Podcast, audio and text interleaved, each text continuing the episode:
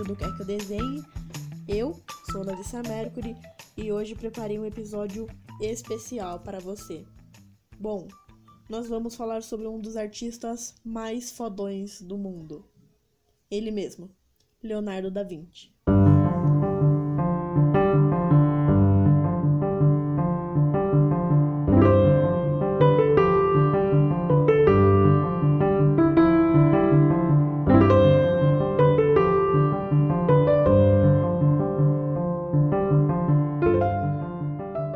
Leonardo de Piero da Vinci nasceu em uma fazenda nos arredores da vila de Anciano, na pequena cidade de Vinci, na Toscana, que na época pertencia à República de Florença, em 15 de abril de 1452.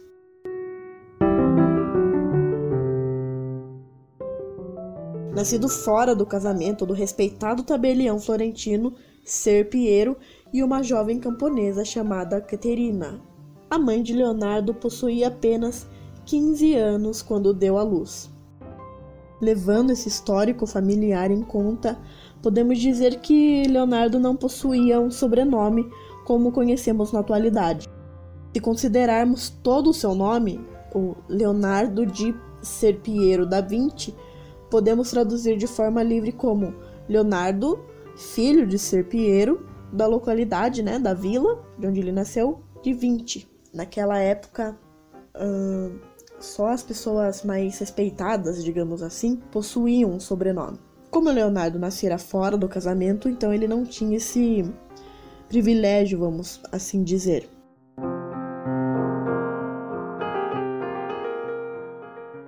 Leonardo passou seus primeiros cinco anos no vilarejo onde nasceu, vivendo com a sua mãe Caterina. Contudo, a partir de 1457, Da Vinci passou a ser criado por seu pai e sua madrasta. Seu pai havia se casado com Albiera Amadori, que não tinha filhos e talvez por isso tinha uma ótima e amorosa relação com o jovem Leonardo. Entretanto, ela faleceu ainda muito jovem em 1465. Ao todo, seu pai casou-se quatro vezes e Leonardo possuía 12 irmãos, tidos nos últimos dois matrimônios. O último desses irmãos nasceu quando Leonardo já possuía 40 anos de idade.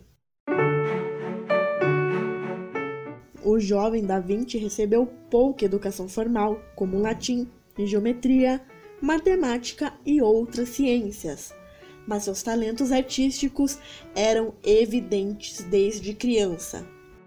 Por volta dos 14 anos, Da Vinci iniciou um longo aprendizado com o notável artista Andrea del Verrocchio.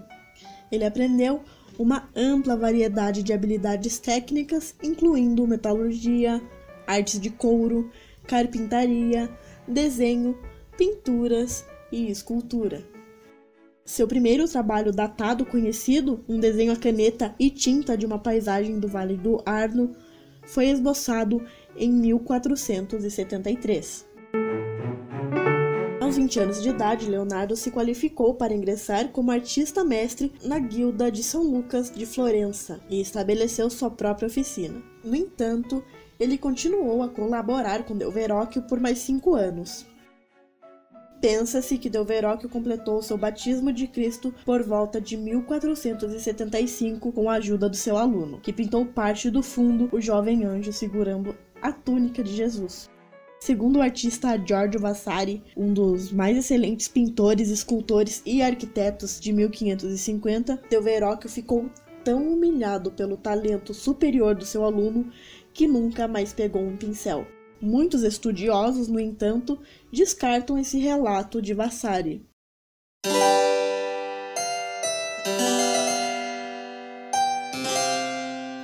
1478, depois de deixar o estúdio de Del Verrocchio, Da Vinci recebeu sua primeira comissão independente para residir em uma capela dentro do Palácio Vecchio, em Florença. Três anos depois, os monges agostinianos de São Donato a Escopeto, em Florença, encarregaram-no de pintar a adoração dos Seis Magos.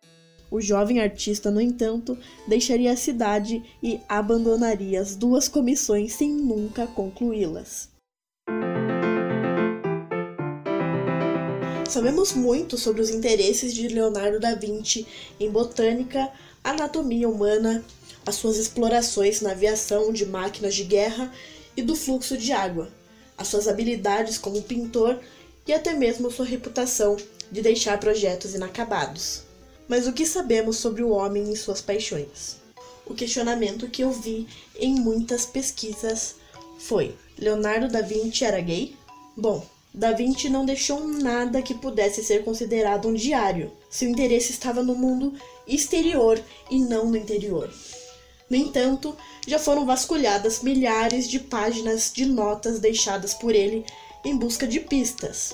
Há quem diga, aliás, que seus dois discípulos prediletos, Gian Giacomo Caprotti, conhecido como Salai, e Francesco Melzi, foram seus amantes. Provas sobre isso não foram encontradas até hoje, mas em 1476 foi registrada em Florença uma acusação formal de sodomia contra o jovem de 17 anos, Jacopo Saltarelli, e Leonardo foi processado junto com outros três alunos do ateliê de Del Verrocchio. A lei nesse caso era duríssima: castração e amputação de um pé ou de uma mão para os sodomitas, como eram chamados. Por sorte do artista, entre os envolvidos estava Leonardo Tornabuoni, herdeiro de uma poderosa família que tinha parentescos com os senhores de Florença, os Médici. Assim, a denúncia foi considerada anônima e arquivada. Claro, na condição de que os fatos não ocorressem novamente. Também se sabia que vários outros artistas florentinos famosos eram homossexuais, incluindo Michelangelo, Donatello e Sandro Botticelli. De fato, a homossexualidade era muito comum na vida artística na Florença renascentista, tanto que a palavra florensar se tornou uma gíria alemã para gay. Bom, as especulações sobre a sexualidade de Da Vinci é um passatempo centenário. Em 1910, Freud especulou que, apesar de cercar-se de jovens bonitos, a homossexualidade de Da Vinci era apenas latente e não era colocada em prática. A questão é: não importa qual era a sexualidade do artista, mas é claro que ao tentar entrar em sua mente, é natural nós abordarmos esse tema. Embora Da Vinci seja conhecido por suas habilidades artísticas, existem menos de duas dúzias de pinturas atribuídas a ele. Uma razão é que seus interesses eram tão variados que ele não era um pintor prolífico. As obras mais famosas de Da Vinci incluem O Homem Vitruviano, A Última Ceia e A Mona Lisa. Arte e ciência se cruzavam perfeitamente no esboço de Da Vinci de Homem Vitruviano, desenhado em 1490, que mostrava uma figura masculina nua em duas posições sobrepostas, com os braços e as pernas afastadas dentro de um quadrado e um círculo. O esboço, agora famoso, representa o estudo de Da Vinci sobre proporção e simetria, bem como um desejo a relacionar o homem com o mundo natural. Sobre a obra A Última Ceia, por volta de 1495, Ludovico Sforza então duque de Milão encarregou Da Vinci de pintar a Última Ceia na parede dos fundos do refeitório dentro de um mosteiro de Santa Maria de La Gracia em Milão. A obra-prima, que levou aproximadamente três anos para ser concluída, captura o drama do momento em que Jesus informa os doze apóstolos reunidos para o jantar da Páscoa que um deles logo o trairá. A variedade de expressões faciais e a linguagem corporal das figuras ao redor da mesa dão vida à composição magistral. A decisão de Da Vinci de pintar com têmpera e óleo em gesso seco não foi uma boa ideia. em vez de pintar com afresco em gesso fresco, e isso levou à rápida deteriorização e descamação de A Última Ceia. Embora uma restauração inadequada tenha causado mais danos ao mural, ela agora foi estabilizada usando técnicas modernas de conservação. Em 1503, Da Vinci começou a trabalhar no que se tornaria sua pintura mais conhecida e, sem dúvida, a pintura mais famosa do mundo. É claro, a Mona Lisa. A obra encomendada em particular é caracterizada pelo sorriso enigmático da mulher no meio do retrato. Acrescentando ao fascínio da Mona Lisa está o mistério que cerca a identidade do sujeito. A princesa Isabel de Nápoles, uma cortesã sem nome, e a mãe de Da Vinci foram apresentadas como possíveis assistentes da obra-prima. Foi até especulado que não fosse uma mulher, mas o aprendiz e o suposto amante de longa data de Da Vinci, o Salai, vestido com roupas femininas. Com base nos relatos de um dos primeiros biógrafos, no entanto, a Mona Lisa é uma foto de Lisa del Giocondo, esposa de um rico comerciante de seda florentino. O nome italiano, original na pintura, La Gioconda, apoia a teoria, mas está longe de ser certa. Alguns historiadores de arte acreditam que o comerciante encomendou o retrato para comemorar o nascimento pendente do próximo filho do casal. Bom, se a família Giocondo realmente encomendou a pintura, nunca recebeu. Para Da Vinci, a Mona Lisa foi para sempre um trabalho em andamento. Como foi sua tentativa de perfeição e ele nunca mais se separou da pintura. Hoje, a Mona Lisa está pendurada no Museu do Louvre, em Paris, na França, e protegida por um vidro à prova de balas, e considerada um tesouro nacional de valor inestimável, visto por milhões de visitantes a cada ano. Mas afinal, Da Vinci escondeu ou não escondeu códigos de verdade em seus quadros? Sim, escondeu. E adivinha onde? É, na Mona Lisa. A descoberta foi feita em 2010 pelo pesquisador italiano Silvano Vicetti, presidente da Comissão Nacional de Patrimônio Cultural da Itália. Ao analisar a pintura com a ajuda de um microscópio eletrônico, ele encontrou uma série de letras nas duas pupilas da moça retratada. Invisíveis ao olho nu, elas foram pintadas com tinta preta sobre o fundo verde e marrom escuros. As da pupila esquerda estão ligeiramente esborradas.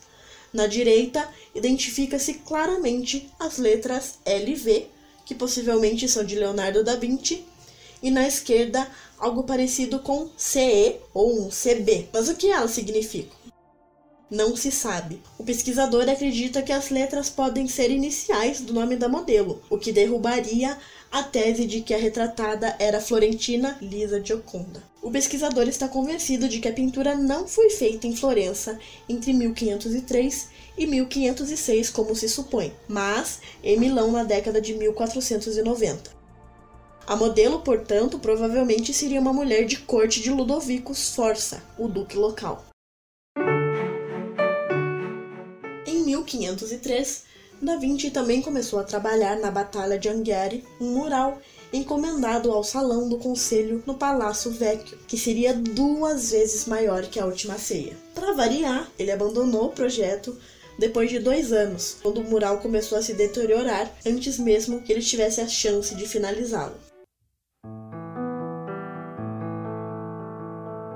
Entre as várias suposições de algum problema mental, destaca-se uma, a de que Leonardo da Vinci sofria de transtorno bipolar, mal caracterizado por fortes oscilações de humor, de total euforia a mais profunda depressão. Vários indícios apontariam nessa direção, e sabe-se, por exemplo, que Da Vinci alternava jornadas extenuantes de trabalho do nascer ao pôr do sol, com dias inteiros de absoluto desinteresse pelo que estava produzindo. São notórios também o desapego ao cumprimento dos prazos acordados com seus contratantes e os abandonos, a obsessão pelo perfeccionismo e a dificuldade para se concentrar em um único assunto. Bom, some-se isso a todo o comportamento excêntrico típico dos gênios e pronto, tem-se um quadro de aparente bipolaridade. Acontece que não há provas, apenas suspeitas, e elas não necessariamente se aplicam a um possível quadro de transtorno bipolar. Pode ser que o mestre sofresse de algum outro problema da natureza neurológica, como déficit de atenção com hiperatividade, o TDAH. Ou então que não tivesse problema algum. É impossível cravar uma resposta, dizem as pesquisadoras americanas Cynthia Phillips e Shanna Pryor, autoras do livro Da Vinci, 101 segredos do maior gênio da humanidade. O jeito errático do artista pode ter sido só uma manifestação da sua mente brilhante e nada ortodoxa. Em 1482, o governador florentino, Lourenço de Médici, encarregou Da Vinci de criar uma lira de prata e trazê-la como um gesto de paz para Ludovico Sforza. Depois de fazer isso, Da Vinci fez um lobby com Ludovico, né, o famoso network, para um emprego e enviou ao futuro duque de Milão uma carta que mal mencionava seus consideráveis talentos como artista. E em vez disso, divulgava suas habilidades mais comercializáveis como engenheiro militar. Usando sua mente inventiva, Da Vinci esboçou máquinas de guerra, como uma carruagem de guerra com lâminas de foice montadas nas laterais, um tanque blindado impulsionado por dois homens girando um eixo e até uma enorme besta que exigia que um pequeno exército de homens a operasse. A carta, claro, funcionou e Ludovico levou Da Vinci a Milão para um mandato que duraria 17 anos. Durante o seu tempo em Milão, Da Vinci foi contratado para trabalhar em vários outros projetos artísticos também, incluindo A Última Ceia. A capacidade de Da Vinci ser empregado pelo Clã Força como consultor de arquitetura e engenharia militar, além de pintor e escultor, falou com o intelecto aguçado e a curiosidade de Da Vinci sobre uma ampla variedade de assuntos. Sempre um homem à frente do seu tempo, Da Vinci também parecia profetizar o futuro com seus esboços de dispositivos que lembram uma bicicleta moderna e um tipo de helicóptero. Talvez a sua invenção mais conhecida seja uma máquina voadora baseada na fisiologia de um morcego. Essas e outras explorações de mecânica do voo são encontradas no Codex de Da Vinci, sobre o voo dos pássaros, um estudo da aeronáutica aviária iniciado em 1505. Com muitos líderes do humanismo renascentista, Da Vinci não viu uma divisão entre ciência e arte. Ele viu os dois como disciplinas entrelaçadas e não separadas. Ele acreditava que estudar ciências o tornava um artista melhor. Alguém tem dúvida disso? Em 1502 e 1503, Da Vinci também trabalhou brevemente em Florença como engenheiro militar de Cesare Borgia, filho ilegítimo do Papa Alexandre VI e comandante do exército papal. Eita! Ele viajou para fora de Florença para pesquisar projetos de construção militar e esboçar planos da cidade e mapas topográficos. Ele elaborou planos, possivelmente com o notável diplomata Niccolò Machiavelli, para desviar o rio Arno da rival Pisa, a fim de negar o acesso dos seus inimigos da guerra ao mar.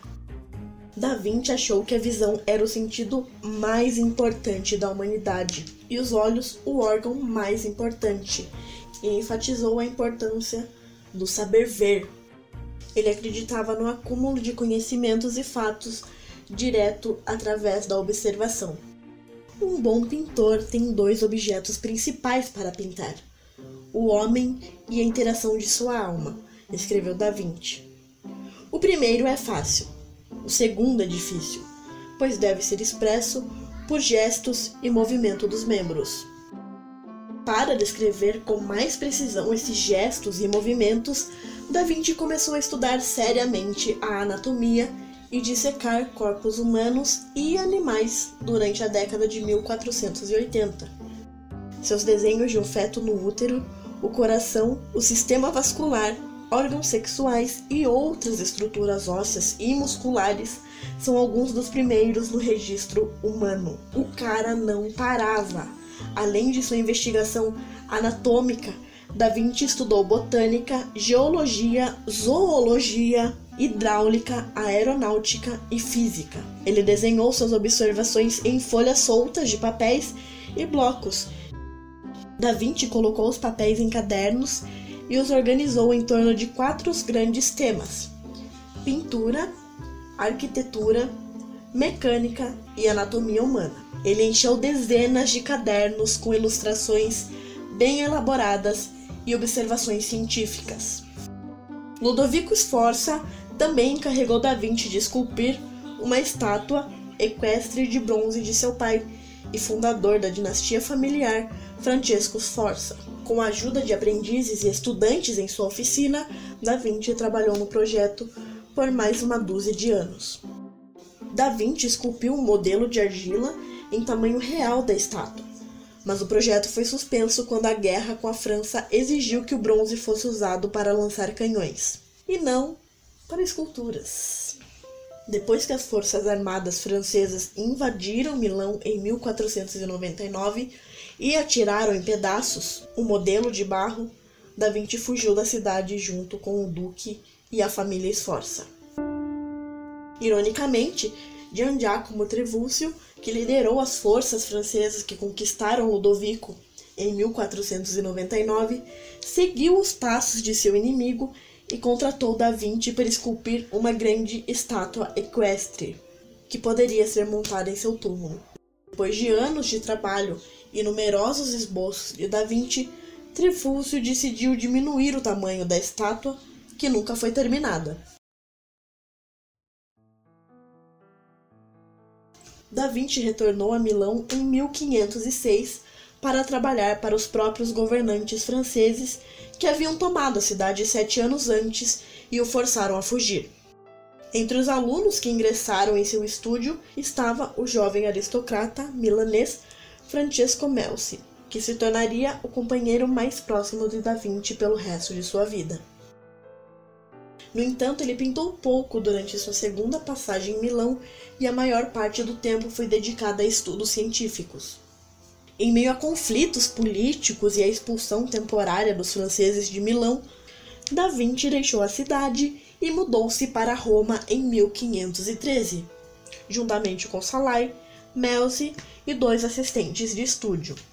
Giuliano de Médici, irmão do recém-instalado Papa Leão X e filho do seu ex-patrono, dava uma bolsa mensal a Da Vinci, juntamente com uma suíte de quartos em sua residência dentro do Vaticano.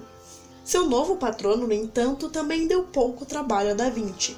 Sem grandes comissões, dedicou a maior parte do seu tempo em Roma a estudos matemáticos e exploração científica.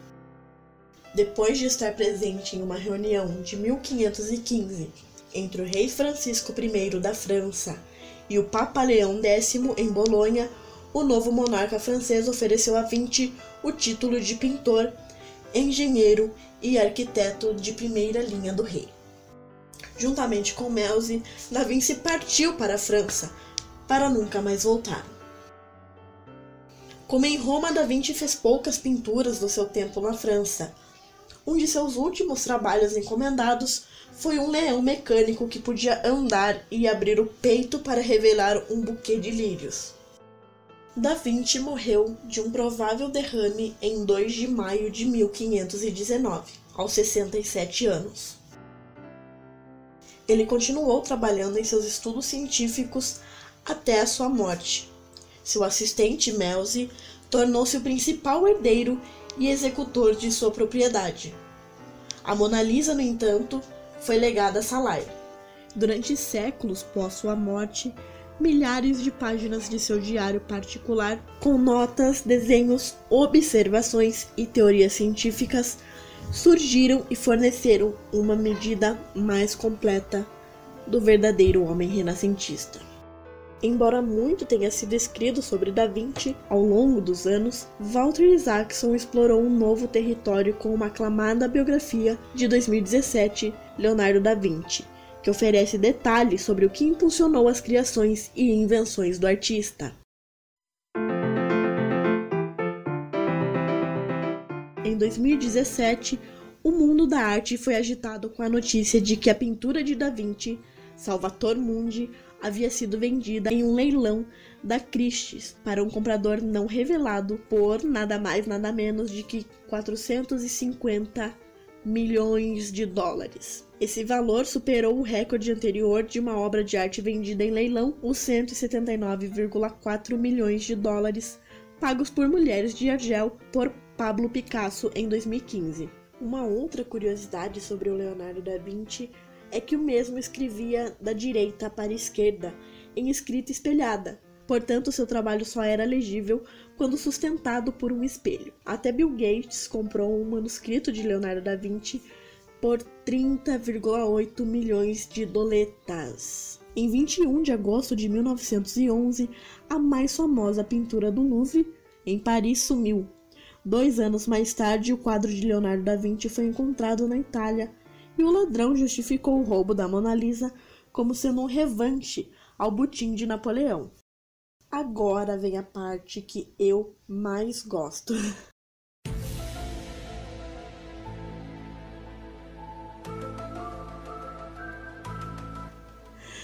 As teorias da conspiração afirmam que ainda há habitantes de extraterrestre entre nós. Por meio de buracos de minhocas, eles conseguem vir à Terra e reencarnar como terráqueos para transmitir conhecimentos e cumprir tarefas. Alguns exemplos seriam o próprio Leonardo da Vinci e Nikola Tesla, entre outros gênios da humanidade. E aí? Conta pra mim lá no Instagram do que é que eu desenhe o que, que você acha sobre a vida e as teorias malucas sobre esse artista. Para criar esse episódio, eu usei diferentes fontes, dentre elas a BBC, a History Channel, a Aventuras na História, a Super Interessante e a Biography.com. Esse foi mais um episódio do Quer Que Eu Desenhe. Espero que vocês tenham gostado. Não deixem de nos seguir nas redes sociais, no Facebook, no Instagram e também de acompanhar as novidades em nosso site querqueeudesenhe.com.br. Também, claro, mande as suas sugestões, as suas críticas e tudo mais que o seu coraçãozinho mandar, porque eu adoro. Também não se esqueça de clicar em seguir aqui no Spotify e assim que eu publicar um conteúdo novo, você será o primeiro a saber. Entendeu? O que é que eu desenhe?